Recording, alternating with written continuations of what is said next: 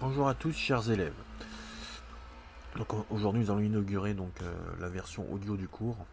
Hein, ça va donc euh, diversifier un peu euh, bah, l'enseignement.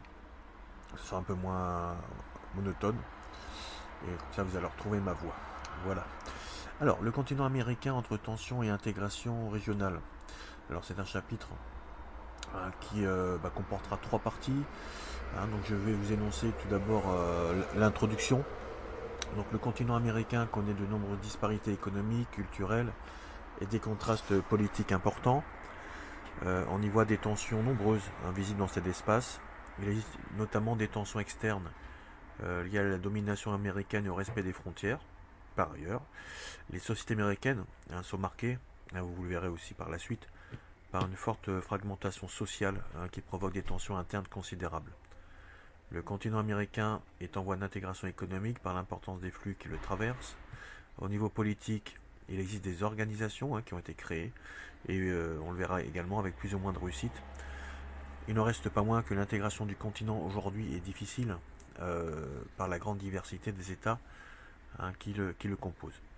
Donc la problématique est la suivante, dans quelle mesure l'Amérique est-elle engagée dans un processus d'intégration régionale Alors, Première partie, le, un continent contrasté. Alors, tout d'abord, il faut parler des disparités socio-économiques, donc petit a. Les écarts de développement sont importants entre les sous-ensembles continentaux. Euh, le Nord est plutôt développé, euh, les États-Unis, le Canada. C'est d'ailleurs un des pôles, hein, vous savez, de la triade euh, élargie, alors que le Sud du continent est beaucoup plus diversifié, fragmenté.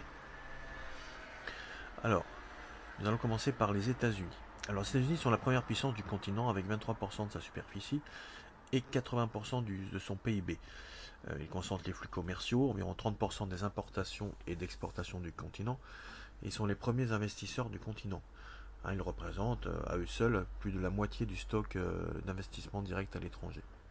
Ils sont les premiers pays d'accueil pour les immigrants provenant de l'Amérique latine. Il y a donc une fracture nord-sud qui est assez marquée. Les pays d'Amérique latine font partie des Suds car leur situation est très contrastée. Le Brésil est la puissance régionale de l'Amérique du Sud. Et euh, avec euh, trois autres États, le Mexique, l'Argentine et le Chili, hein, ils forment ce qu'on appelle, vous savez, les jaguars. La plupart des pays restants font partie des PMA, c'est-à-dire les pays les moins avancés de la planète. On peut euh, nommer par exemple l'État d'Haïti. À l'intérieur des États d'Amérique latine, les inégalités sont très fortes. Hein. C'est bien aussi, vous, le savez, je vous avais déjà dit, hein, de euh, faire un rapport notamment à l'échelle, c'est-à-dire voilà, échelle, des emboîtements d'échelle dans les différents espaces. C'est pour ça qu'on parle du continent tout d'abord, et puis après, on va focaliser sur des, espaces un peu plus petits, donc euh, les États, et puis après hein, euh, les quartiers. Alors, sur les inégalités au niveau des États en Amérique latine, elles sont euh, très fortes. Euh, et d'ailleurs, c'est la région du monde la plus inégalitaire. La situation des indigènes, qui sont des habitants appartenant à un groupe ethnique, hein, qui était présent avant la colonisation, est précaire. Et euh, dans certains États, ils ont une forte communauté. Hein. en Bolivie, c'est 60% des Boliviens qui sont considérés comme indigènes. À l'échelle nationale, on observe des espaces intégrés à la mondialisation, surtout les littoraux, les métropoles, et l'on trouve également des espaces intérieurs et ruraux qui sont à la marge du développement.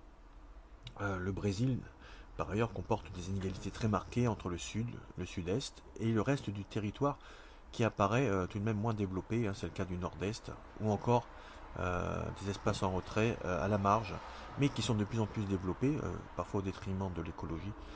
C'est par exemple évidemment tout ce qui concerne la forêt amazonienne. Donc à l'échelle locale, ah, on change encore votre échelle. Les disparités économiques sont très importantes. Hein, euh, ça, c'est visible notamment entre les centres des villes et les quartiers périphériques, qui comprend euh, beaucoup, hein, pour la plupart des bidonvilles, euh, qui combinent et concentrent pauvreté et violence. Donc là, vous avez des exemples qui sont très nombreux dans la ville de Rio, de Sao Paulo par exemple. Vous avez notamment un quartier, hein, le quartier Morumbi à Sao Paulo, qui euh, jouxte des, quartiers résidentiels. Donc ça on peut le voir sur certaines photos. Alors, les inégalités sociales génèrent également des violences. dans ces États d'Amérique centrale surtout, Salvador, Honduras. On en trouve aussi sur le continent américain, bien sûr, au sud, comme au, Venezuela.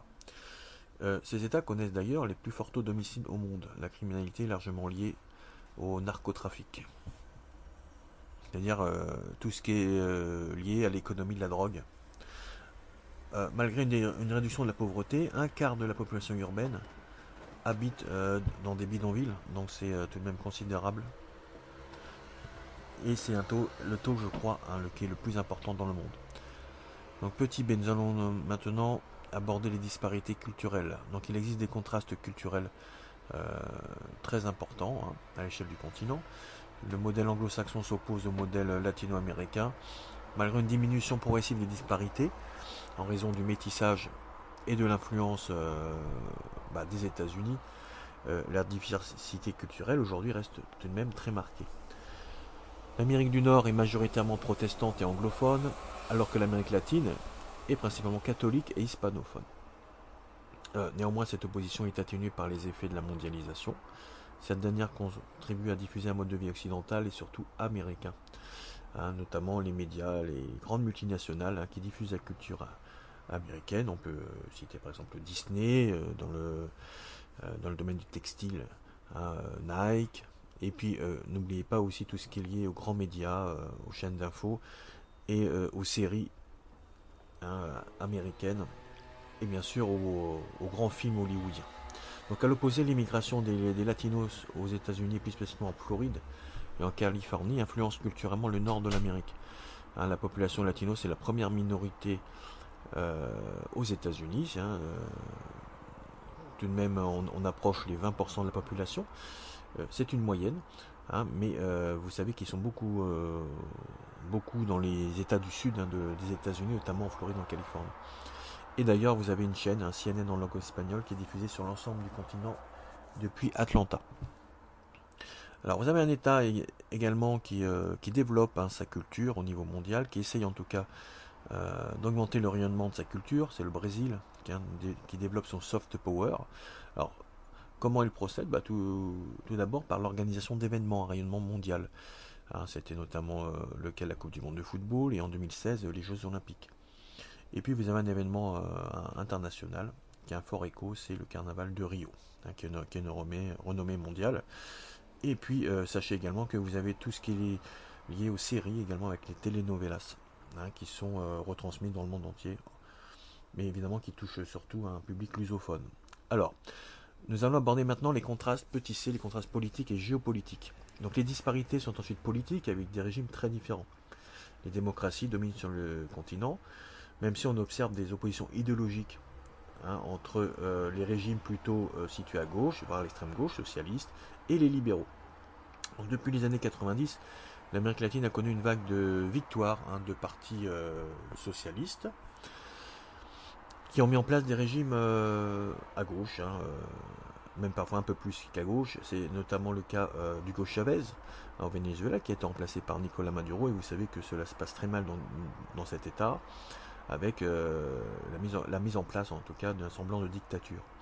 Euh, au Brésil, vous avez eu euh, Lula da Silva qui euh, représentait les, vous savez, les, personnes qui étaient sans terre au Brésil. Puis vous avez aussi Dilma Rousseff, hein, qui a été aussi, de toute façon, les deux dirigeants ont été, vous savez, poursuivis pour corruption. Et Lula est, d'ailleurs en prison. Ah, alors, ce qu'il faudra remarquer dans, de nombreux États d'Amérique du Sud, c'est que souvent, hein, les dirigeants, ceux qui sont au pouvoir en tout cas, sont suspectés euh, d'avoir été euh, corrompus donc par, euh, par les gens influents, par des entreprises, mais aussi hein, par notamment tout ce qui est lié au trafic de drogue, hein, les narcotrafiquants. Et ça, c'est le cas notamment du Mexique, où là, c'est vraiment problématique. Et on voit que, que les mafias ont, un rôle évidemment très influent dans toute la population et même parfois jusqu'au sommet de l'État. Donc vous avez eu en Bolivie euh, l'élection de Sid Morales, de Corée en Équateur, donc tout, ça ce sont des représentants de la gauche, hein, euh, de l'extrême gauche. Euh, ces différents partis au pouvoir ont pour objectif de diminuer la pauvreté. Au Venezuela d'ailleurs, bon cela a fonctionné, hein, puisque la pauvreté a diminué de 46 à 28%. Une autre priorité était de contrôler l'économie hein, par l'État par l'application d'une planification. La dernière priorité était de lutter notamment contre l'impérialisme américain. Donc vous avez euh, un grand nombre de ces États hein, qui sont euh, opposés à la politique américaine, non seulement euh, liés à son système économique, mais aussi à la volonté des États-Unis bah, de, s'ingérer. vous savez que depuis la doctrine Monroe de 1823, hein, les États-Unis, et là c'était surtout visible pendant la guerre froide, hein, sont intervenus de nombreuses fois pour empêcher le développement des partis communistes, socialistes, et depuis, bah, ils interviennent euh, surtout hein, pour lutter contre le trafic de drogue et faire des opérations coup de poing. Donc à l'opposé, les États-Unis se présentent comme les champions du libéralisme. Ainsi, depuis 1991, vous avez eu un processus de démocratisation hein, qui s'est euh, déroulé en Amérique latine, qui est appuyé évidemment par aussi euh, les États-Unis. Et vous avez Cuba, hein, qui reste quand même un cas à part, qui développe avec le Venezuela, tout de même hein, encore des aspects d'un régime totalitaire. Bon, les relations se sont tout de même améliorées entre les États-Unis et Cuba, hein, puisque vous savez que depuis l'installation au pouvoir de Fidel Castro hein, pendant la, guerre froide, euh, et au cours des années 60, 70 et 80, vous avez eu quand même des fortes tensions euh, liées euh, à la présence de ce satellite de l'URSS à quelques kilomètres de la Floride. Alors nous allons aborder maintenant un continent qui connaît des tensions. Donc en deuxième partie, alors, petit a, les tensions liées à la domination américaine. Donc depuis la doctrine Monroe de 1823, alors je vous rappelle que c'est une doctrine qui a été énoncée par le président américain Monroe, qui affirme que toute intervention étrangère sur le continent américain est considérée comme une atteinte aux intérêts des États-Unis, et également l'idée de la destinée manifeste. Vous savez, c'est euh, l'idée euh, selon laquelle les États-Unis doivent défendre hein, leur, euh, diffuser leur civilisation hein, pour aider le monde, empreint de liberté, hein, de liberté aussi commerciale, économique. Les États-Unis contrôlent et surveillent les événements ayant lieu en Amérique latine. Ah, ça, je vous l'avais dit un, peu plus haut. vous avez de nombreux États d'Amérique qui contestent cette vision. Tout d'abord le Brésil, la puissance régionale qui va imposer sa nouvelle stature économique. Et euh, vous savez que euh, le Brésil a critiqué notamment la présence de bases militaires en Colombie, euh, elle a aussi prévu un développement du nucléaire en coopération avec la France, car elle veut se détacher des États-Unis également. Hein. C'est une volonté euh, d'indépendance par rapport à la politique des États-Unis. Et elle participe également de nombreuses organisations économiques régionales au sein de l'Amérique du Sud. Hein. Euh, vous avez le Venezuela qui s'oppose aussi fortement aux États-Unis hein, par l'idéologie du, bolivarisme, pardon, qui prend l'unification des peuples d'Amérique latine considérés comme dominés par les États-Unis. Et vous savez que Hein, cet État est mené par euh, Nicolas Maduro, qui mène une politique tout de même euh, autoritaire. Et d'autres États comme le Venezuela ou l'Équateur veulent réaffirmer leur idéologie politique. Alors, sur le continent, nous avons aussi des tensions euh, liées au respect des frontières. Vous allez mettre petit b les, les, tensions frontalières.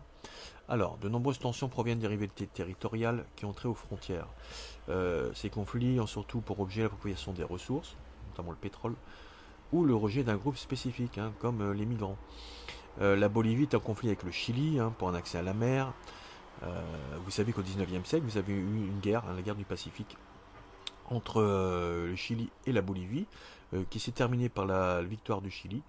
Et cela a eu des répercussions très importantes, puisque la Bolivie n'a plus accès depuis donc la fin du 19e siècle à la mer. Et donc cela évidemment ravive les tensions entre les deux États. Donc la, Bolivie, du fait de ce non-accès à la mer, hein, n'est pas intégrée pleinement à la mondialisation. Vous avez également des conflits entre la Colombie et le Venezuela au sujet du contrôle des eaux territoriales. Il existe également des tensions entre les États-Unis et le Canada pour l'exploitation future des routes de l'Arctique. La Colombie a connu des tensions avec les États aussi voisins, comme l'Équateur, le Venezuela, car elle est accusée d'abriter des membres de l'organisation armée des FARC, un mouvement révolutionnaire d'inspiration marxiste. Le contrôle des flux migratoires par les États-Unis est également un sujet de tension avec de nombreux États du continent, notamment avec le Mexique. Vous savez que Trump avait voulu euh, construire un mur. Euh, je crois que c'est une promesse de campagne, hein, donc il n'a pas encore réalisé. Mais cela a ravivé les tensions entre les deux États, puisque selon Trump, hein, c'est le Mexique qui devrait payer euh, le mur.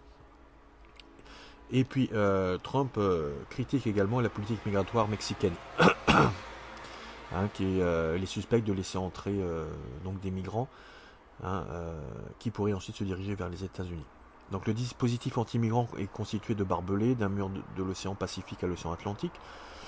Il sert officiellement à lutter contre le passage de la drogue, mais il est peu efficace. Hein, vous avez des tunnels, l'installation de catapultes. Alors, vous savez aussi que tout de même, les États-Unis surveillent cette frontière de près, notamment par l'utilisation de drones et de moyens aériens. Euh, le Mexique avait d'ailleurs détruit un morceau du mur qui empiétait sur son territoire. Donc les États-Unis interviennent régulièrement en Amérique du Sud aujourd'hui pour pourchasser euh, les trafiquants de drogue. Alors vous avez également des, tensions internes. Donc les États connaissent de nombreuses tensions internes liées aux inégalités euh, socio-économiques, aux activités criminelles et aux revendications indigènes. Les disparités économiques entraînent des oppositions parfois violentes à l'intérieur des sociétés d'Amérique latine. Hein, euh, on a en Amérique latine hein, les sociétés les plus violentes au monde.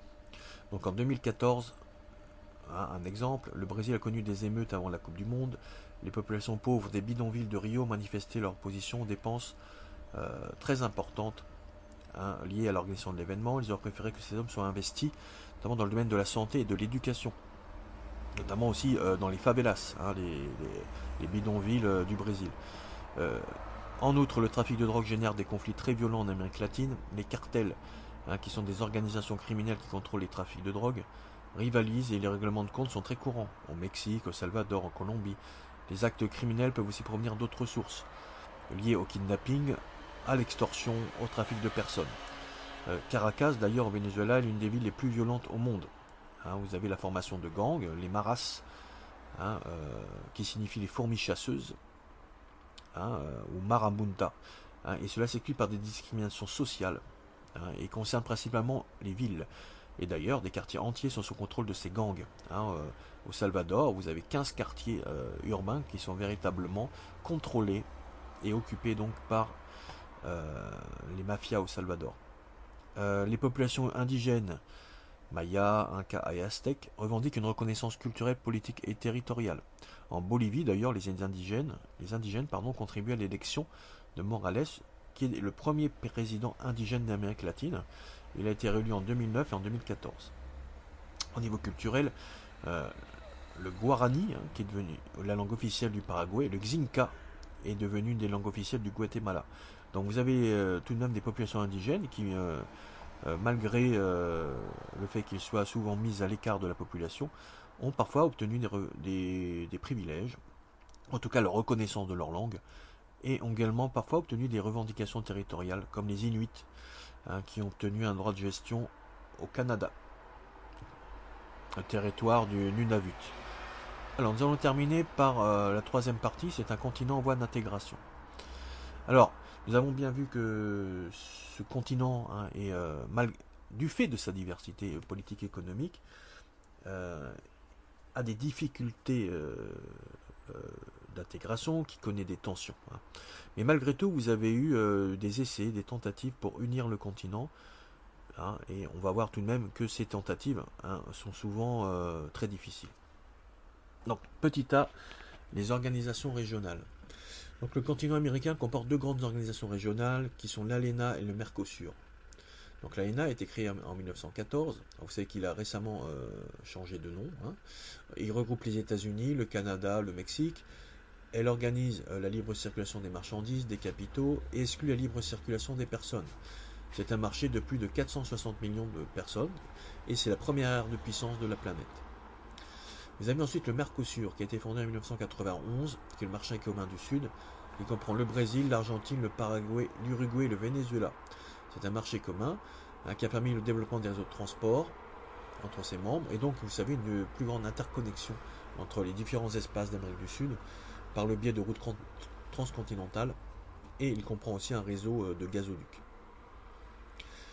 L'intégration régionale euh, renforce euh, l'activité, notamment le long vous savez, des corridors de développement, qui sont des axes routiers et ferroviaires, qui relient des métropoles et qui permettent de développer les régions traversées. Et le long également des frontières, on se rend compte que les frontières sont aussi dynamiques, car des lieux d'échange. Ce sont des traités euh, sur le continent qui sont essentiellement économiques et qui visent à établir des zones de libre-échange, diminution, suppression des droits de douane par exemple. Vous avez également de nombreuses autres organisations qui sont moins complètes, comme l'UNASUR, qui est l'Union des Nations Sud-Américaines, qui réunit les États d'Amérique du, Sud sur la thématique de l'énergie et les transports. N'oublions pas aussi les 14 États des, Caraïbes, qui sont réunis dans la communauté caribéenne, le CARICOM, et associés à l'Union européenne. Au niveau politique, vous avez une organisation également, l'OEA, l'Organisation des États d'Amérique, qui a été créée au temps de la guerre froide, hein, sous l'impulsion des États-Unis, qui groupe aujourd'hui 35 États. Elle statue aujourd'hui sur l'état de la démocratie et les thèmes de la sécurité, notamment les luttes contre le trafic de drogue. Donc évidemment, elle a perdu euh, son objectif premier qui était de lutter hein, contre euh, les pays socialistes et évidemment euh, proches de l'URSS. Et aujourd'hui, hein, tout comme l'OTAN, elle, elle, a trouvé quand même d'autres objectifs, notamment le, combattre le trafic de drogue. Certains accords entre les États d'Amérique du Sud ont pour objectif de contrer la politique économique américaine. J'en avais parlé euh, plus en avant. Le Venezuela a favorisé la création de l'ALBA, Alliance bolivarienne pour les peuples d'Amérique, hein, qui comprend le Venezuela, le Nicaragua, Cuba et l'Équateur. L'objectif est de reconstruire les relations entre les États, qui ne soient pas centrés sur le commerce, mais sur les principes de solidarité, de coopération, de complémentarité de réciprocité.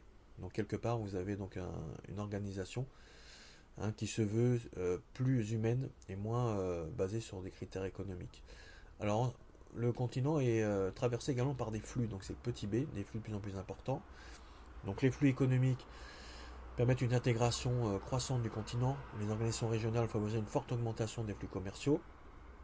Depuis la création de l'ALENA en 1994, les échanges commerciaux ont d'ailleurs triplé entre les trois membres. Mais on constate qu'ils sont dissymétrique et que cet accord profite euh, surtout aux États-Unis.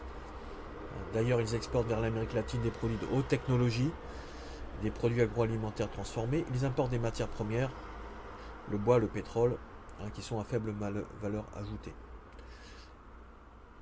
Les flux financiers sont ainsi essentiellement de direction nord-sud. Hein. les flux euh, euh, d'IDE hein, provenant des États-Unis sont remarquables, considérables.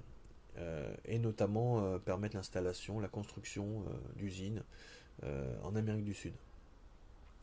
Alors n'oublions pas aussi les flux humains hein, qui participent également à l'intégration économique, les flux migratoires au sein de l'Amérique latine et entre l'Amérique latine et les États d'Amérique du Nord sont les plus importants au monde. Ils donnent lieu à des transferts de fonds considérables vers les pays de départ.